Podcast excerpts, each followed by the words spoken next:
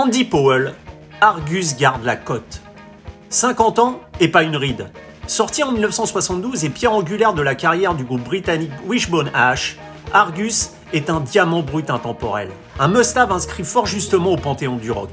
En plus de 5 décennies, 30 albums et malgré les déboires judiciaires afin que perdure l'aventure musicale, Andy Powell, à la barre du projet depuis sa création en 1969, a traversé les modes et les scènes du monde entier, Flying V en bandoulière.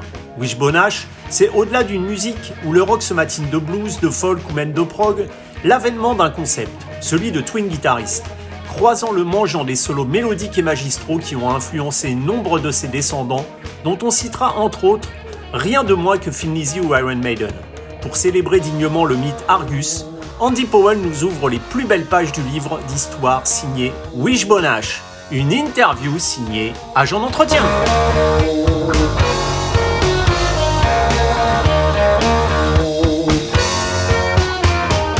Powell, hello. Hello, Nicholas. Nice to be with you. Yeah, me too, Andy. So, Andy, uh, after more than uh, 50 years, more than 30 albums and a bitter legal battle for keeping Wishbone Ash uh, going, can we say that in a way the band is for you like a personal quest and as you said in an interview, like almost it became a religion?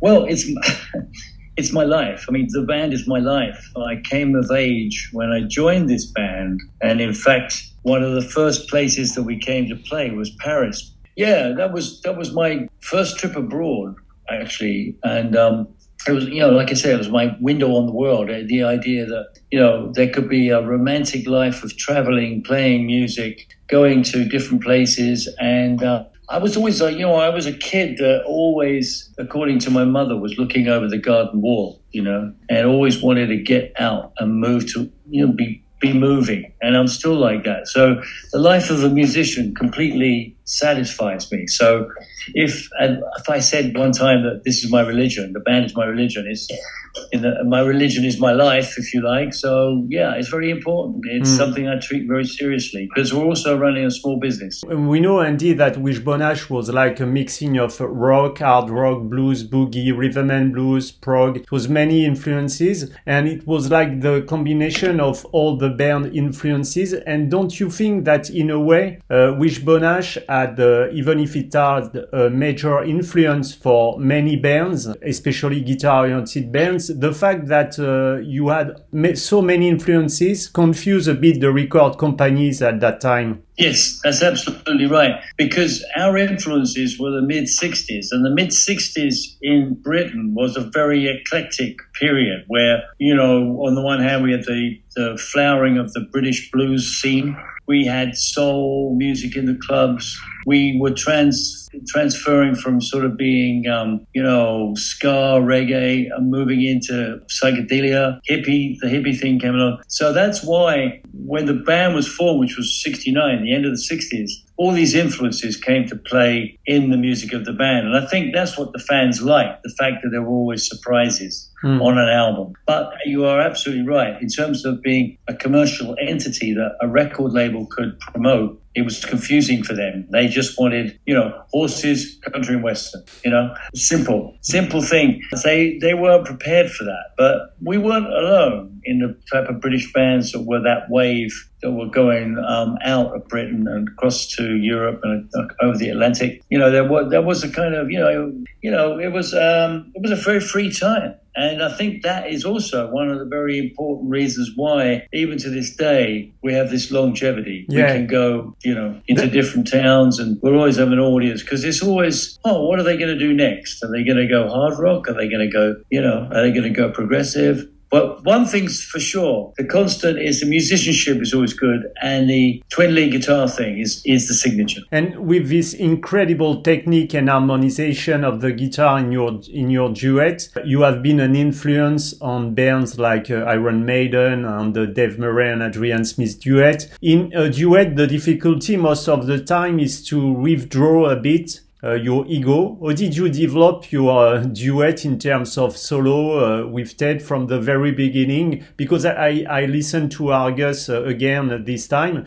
and it seems sometimes that the, the, the music and the guitar are like improvisation. So, how was it in the studio exactly? It was a little bit of improvisation, uh, but it was also um, composing some of those lines, you know, and everybody was producing the album. We were all producing it together. It was like, oh no, maybe this line could be better, or maybe this melody on the guitar could be different. And it would sometimes sound like improvisation. But I think that, um, yeah, this influence that we've had on, on bands, remember, there was no heavy metal around at that time. It was just rock or rock and roll. Mm. And um, I think that several things to do with the band were a big influence on the next generation, kids that were five years younger, like Judas Priest, like Michael Schenker. This flying V guitar image was very, it captured their, their mentality, you know, their, their imagination. And now the flying V is associated with metal in a way. Yeah. And then also, you know, this, this, this understanding that, you know, you could be true to your roots, you know, which Wishbone Ash was, was not, we could be Americanized at times, but we weren't afraid to also put forward our English roots and, you know, delve into a little bit of folk music. And I think all those elements have now come into heavy rock and metal. And so I, th- I think that the fact that Iron Maiden and also Judas Priest, for example, Thin Lizzy, they're influenced by Wishbone Ash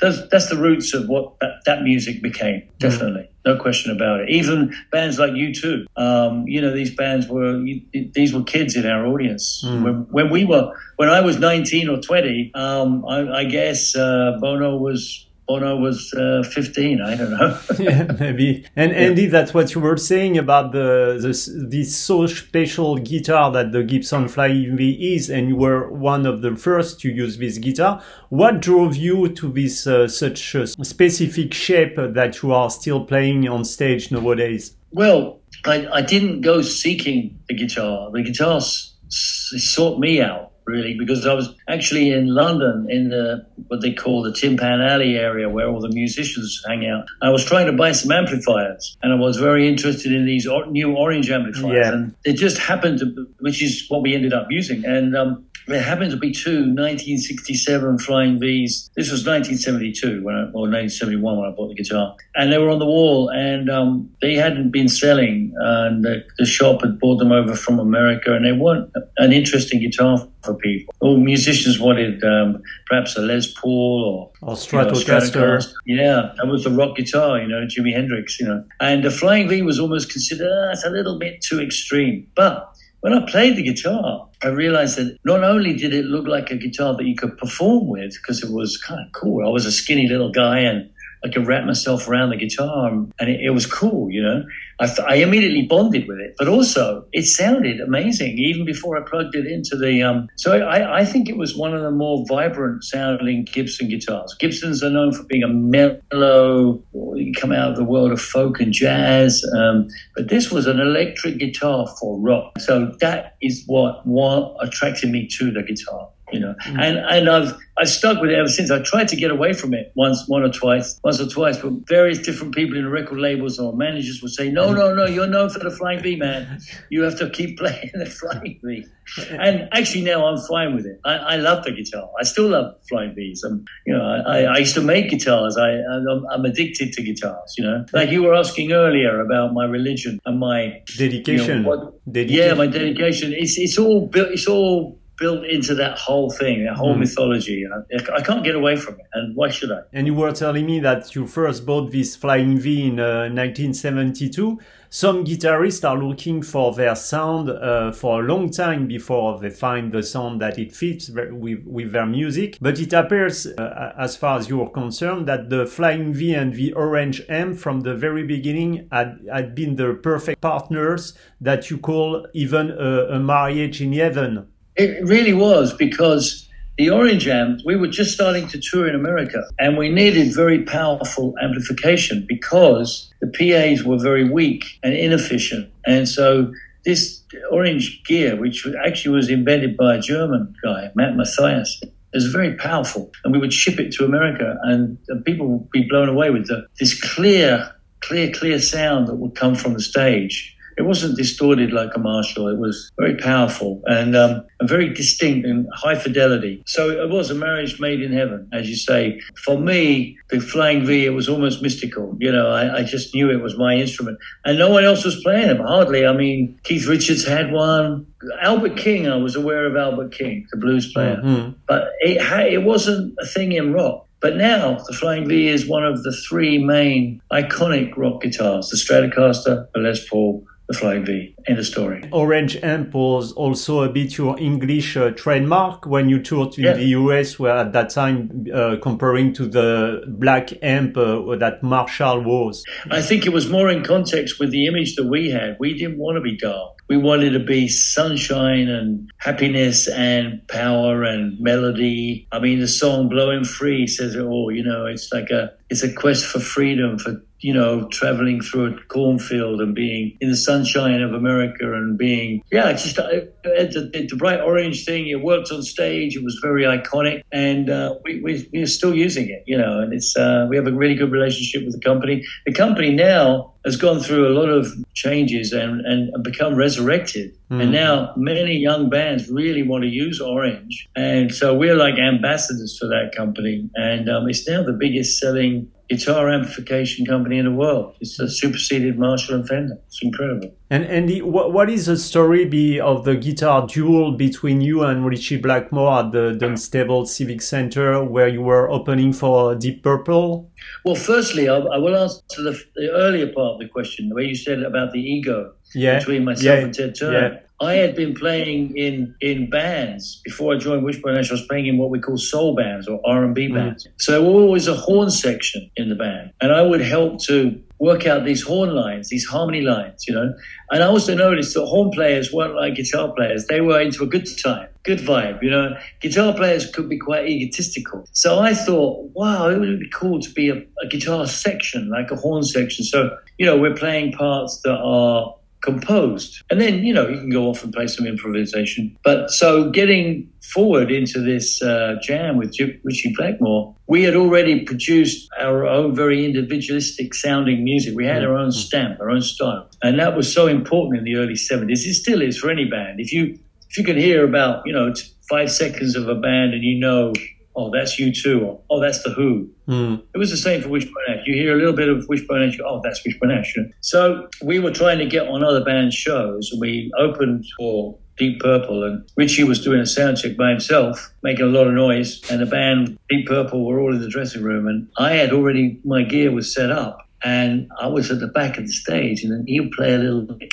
and then I would copy it, you know, and then he'd play something else, and you could hear there's this guy, and so we ended up having a kind of a guitar duel. It was really cool, and Ritchie's uh, not that friendly a guy, but on this occasion he was quite friendly, and he said that was that was cool. He said. Uh, you guys, you know, you sound you sound good. He, he watched the show later and he came up and he said, "Have you got a, rec- a record deal?" And I said, "No." He said, "Well, you you should get one." And uh, and I have a contact out in Los Angeles. You you should call him. And one thing led to another, and uh, he so he was very instrumental in us obtaining a recording agreement. And and this year, Andy, we are celebrating the 50th uh, anniversary of the release of your album Argus, which is a, a really a classic uh, masterpiece with an iconic cover. Uh, did you choose the name of uh, the Hundred Eyes Greek divini- divinity because it fitted with the perspective of the song? Yes, yes, absolutely. It was Steve Upton, our drummer, who hit upon the idea because once he heard the songs and this very timeless um, imagery in the lyrics, you know, there's a lot of songs about, especially on the second side, the songs about history and war and, and, and, and not being um, subjected to slavery and being free and being a warrior. But at the same time, is there room for any more war? And as we currently know in Europe, there's a war going on, hmm. which is so tragic. And so it was it was this kind of feeling that the songs were being written from a, a very far perspective, looking down on Earth and all this kind of turmoil. And it was Steve that, that said, well, there was a character in Greek mythology, the Argus figure, which the, the, the, the watcher, you know. It's a, it's a powerful archetype. And we went, wow, that is so perfect for these songs, especially the trilogy of The King Will Come, warrior, throw down the sword. Again, in some ways, a little bit of a naive precursor to metal and this mythical thing. And I know for a fact that uh, the imagery of the iconic cover that you said, which was produced by Hipgnosis, the legendary mm. um, designers who worked for Zeppelin and McCartney and Pink Floyd in particular, that was uh, has become an, an, inspiration. Some say it was the inspiration for the Darth Vader figure in Star Wars. You know, some say you know because some of these film directors and producers they they were impacted by all that music from the late 60s and the early 70s and the imagery that came across in the music it's very easy now to think about, oh, because you can Google anything or you can go to YouTube and you can get all these imageries, you, you know, this stuff, you know. It doesn't seem so mystical. But mm. when you're a, say, a 15 year old kid or an 18 year old boy, it's very powerful stuff to put on a song like The Warrior. You know, it speaks of um, male power, you know. Mm-hmm. And um, so I, I, think that it's very iconic. It's a good word to use for both the cover and the musical and the music, ideas. Yeah, and Argus was a, a, really big success for Wishbone Ash and the best album of the year with, as you said, classics uh, songs like the the King Will Come or Blowing Free. And you were talking about. Uh, on uh, Throw Down Your Sword, you improvise. I, I read that you improvise two versions of the solo that were left on the definitive album.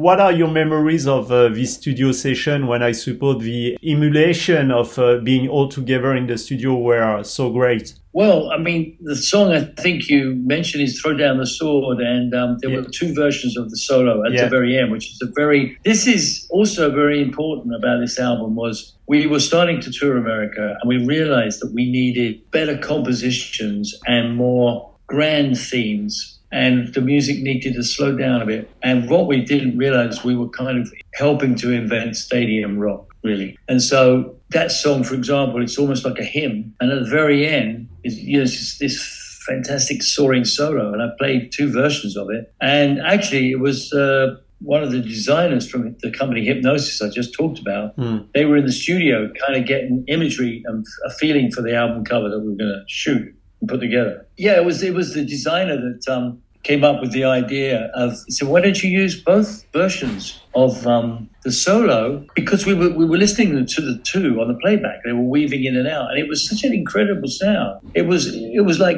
the greatest example of twin lead guitar playing even though it was just one guy just me actually. But it, it, it was so um, uplifting. And so, yeah, it was very interesting because your, your musical brain could follow one or the other and they would interject and then they would inter- intermingle and sometimes harmonize. And so it was a very powerful idea, you know, and so we stuck with it. We just did it and put that up exactly as it was. In uh, 1973, I think you, you, locked into a studio in a farm uh, in the England uh, countryside to record uh, Wishbone uh, 4, with uh, at the end some kind of clearly folk influences in the songs such as Ballad of Beacon or Sorrel. Was the countryside a perfect source of inspiration, like, uh, you know, the Bron-Yr-Aur in uh, Wales where Page and Plant stay after their US tour to compose some of the classic songs that appears in uh, Led zeppelin 3? It absolutely was. I think for a lot of British people, um, the countryside is very, very important, as it is for French people. And it, it's a place that we've always retreated to when we feel the pressure's very high. And after Argus, the pressure was very high on us to produce another album. In retrospect, I think we should have waited a couple of years, but the record company were very nervous about that. So um, We've done it a couple of times, actually. We've retreated to a, a, rural retreat in the countryside to produce music and to calm everything down. And I really, myself, I, I live in the countryside and I, I always retreat to the countryside. I need to be in trees and hills and mountains and streams. And that's what I, I need that. And um, yeah, so you're absolutely right. Um, and then, of course, what happens when you're in a cottage or you're in the countryside, you pick up an acoustic guitar and you start playing music that's a little bit more organic. Yeah. And um, so you're absolutely correct. Yeah. You know, Andy, uh, Wishbone Ash has always been uh, an astonishing live band. And I saw that you have a tour coming in January and February uh, next year that is coming to Germany and Netherlands. But unfortunately, it's not seems to come into France. First question is why don't you come to France? And you had a mythic, uh, legendary concert in France, as you were saying, in 1975 in the Théâtre Antique uh, d'Orange, closing at three, uh, three days days uh, festival where bands like Soft Machine or Mahavishnu Orchestra played, and you were on stage at four in the morning and ended the set uh, by the classic Phoenix song, which is uh, on the Argus album. What are your memories of uh, this epic concert? It was epic. I, I, well, first of all, I must tell you, we are touring France. Great. We will tour in May. In May, yeah, we are touring in May. Uh, we're putting it together right now, and the dates will be released very shortly. But this concert that you mentioned in, in Orange was um, so impressive and so powerful uh, because the imagery, as as we were playing the song Phoenix, as you mentioned, was just at the point when the sun was coming up over the Roman amphitheater yeah. and uh, the statues were being silhouetted and the, the light the, the, light was shafting down onto the band. And I had been awake all night drinking. Uh, strong French coffee uh, to try and. I was quite young, and I never forget it. And um, and still to this day, people come up to me in different cities in France, and they say, "I was down in Orange, and my God, it was incredible." My brother was in Greece. He drove up rode up on his motorcycle from Greece to come to that show, and it was very, very special, very magical, and it's one of the highlights of my life. Actually, that one, and, no uh, question. And, and as you said a bit earlier, you work with uh, George Harrison and Ringo Starr uh, on drums, uh, and Teddy played with John Lennon uh, on the Imagine classic and epic album. How came this close relationship uh, that you had with the Beatles at that time? Well, we were in 1969 and 1970, we were rehearsing at our manager's house. Miles Copeland is the brother of Stewart oh, Copeland from the police, yeah. And he lived in uh, a part of London called St. John's Wood. And it was a very um, nice part of London. And it so happened that Paul McCartney was his neighbor. We would see Paul walking his dog in the morning and sheepdog. Hmm. uh, but what was interesting was that we had a road a tour manager who also was road manager for the Beatles. And um, they, at that time, were kind of breaking up, and they were forming Apple, and they were Apple Studios in Savile Row in London. And so the guys would be recording. They, their idea was to start this rec- record label, and so it would be like a kind of workshop, a, a kind of a communal thing for and each of them to explore sign different artists. And and so you know they were each recording at Apple. And from time to time our road manager would come down we were rehearsing he'd say hey George needs a couple of guitar players. Do you think you could get up the to the west end of London quickly and he's in the studio and he's got an idea yeah sure okay we do it and uh, and so I got to meet Ringo and Paul uh, George, and, and it was an incredible time to be in London. I mean, it was just an amazing period for British music. Yeah, and, to, and to, to actually be in a studio with the Beatles, and for George Harrison to say that he admired my guitar player, I like, wow, no, George, I admire your guitar player, please. we, oh no, no, no, you're you're you're a real guitar player. I'm just you know rhythm guitar player in a band. I said, you're in the Beatles.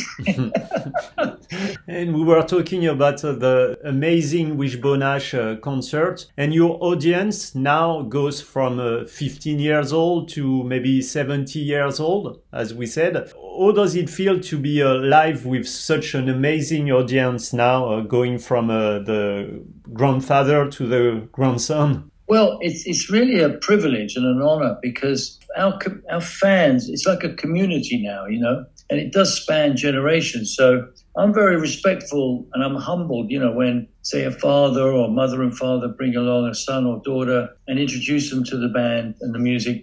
Because, you know, these kids, they'll come along and say, Oh, my dad used to play this music in the car when we would drive to, um, so wherever, you know, France even, you know, road trips, you know, listening to this.